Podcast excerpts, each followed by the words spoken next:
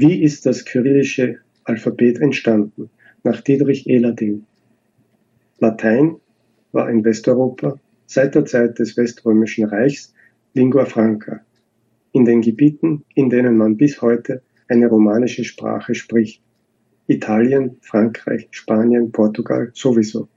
Aber auch dort, wo von Süden und Westen her Missionare das Christentum verbreiteten, sprach die Kirche Lateinisch wurden auch staatliche Urkunden häufig auf Lateinisch verfasst.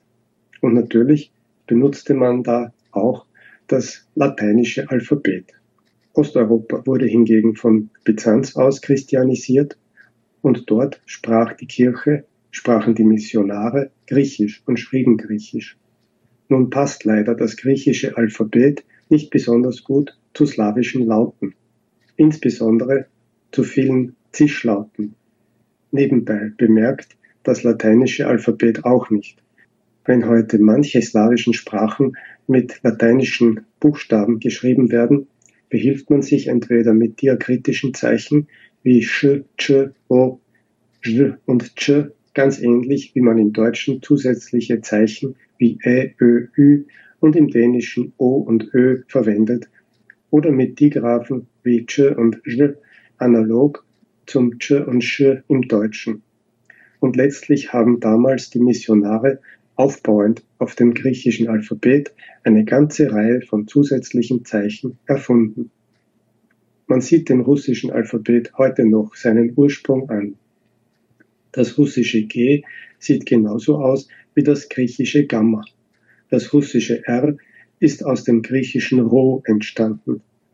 Das I aus dem Äther das schon in byzantinischer Zeit wie I gesprochen wurde, das F aus dem Phi und so weiter.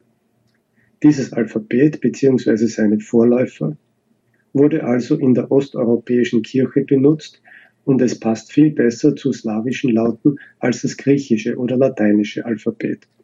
Und als sich die Kirche im 11. Jahrhundert in Ost- und Westkirche spaltete, blieben die Ostkirchen beim griechischen bzw. eben kyrillischen Alphabet. Die endgültige Erfindung des kyrillischen Alphabets ist mit den griechischen Mönchen Kyrill und Method verbunden. Weiter nach Osten verbreitet hat sich dann das kyrillische Alphabet mit der russischen Kolonialpolitik in Zentralasien, Kasachstan, Usbekistan und so weiter. Da wurden dann zum Teil wieder neue Zeichen für die dortigen Laute erfunden.